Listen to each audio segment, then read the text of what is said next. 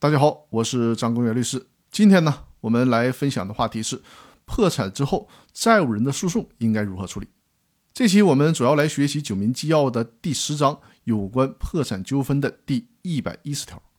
这条规定的是破产申请被法院受理之后，有关债务人诉讼的处理问题。那咱们还是先来看一下这一条的原文：人民法院受理破产申请后。已经开始而尚未终结的有关债务人的民事诉讼，在管理人接管债务人财产和诉讼事务之后继续进行。债权人已经对债务人提起的给付之诉，破产申请受理后，人民法院应当继续审理。但是在判定相关当事人实体权利义务时，应当注意与企业破产法及其司法解释的规定相协调。在上述判决作出并生效前，债权人可以同时向管理人申报债权。但其作为债权尚未确定的债权人，原则上不得行使表决权，除非人民法院临时确定其债权额。上述裁判生效后，债权人应当根据裁判认定的债权数额，在破产程序中依法统一受偿。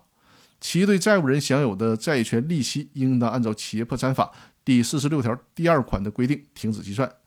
人民法院受理破产申请后，债权人新提起的要求债务人清偿的民事诉讼，人民法院不予受理。同时告知债权人，应当向管理人申报债权。债权人申报债权后，对管理人编制的债权表记载有异议的，可以根据企业破产法第五十八条的规定提起债权确认之诉。那这一条的内容还是挺多的啊。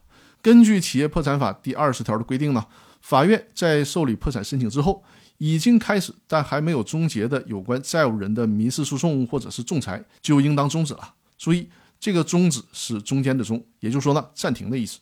在破产管理人接管债务人的财产之后，该诉讼或者是仲裁就继续进行。当然了，这个案件也是由破产管理人来接手的。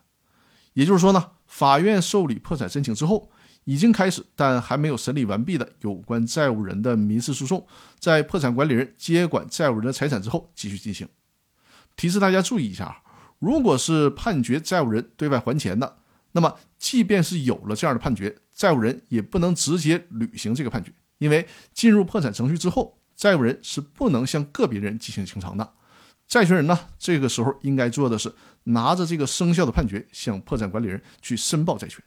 那以上就是本期和大家分享的内容，感谢大家对节目的关注，欢迎大家关注和转发我的音频节目。那本期的分享就到这里，感谢各位的收听。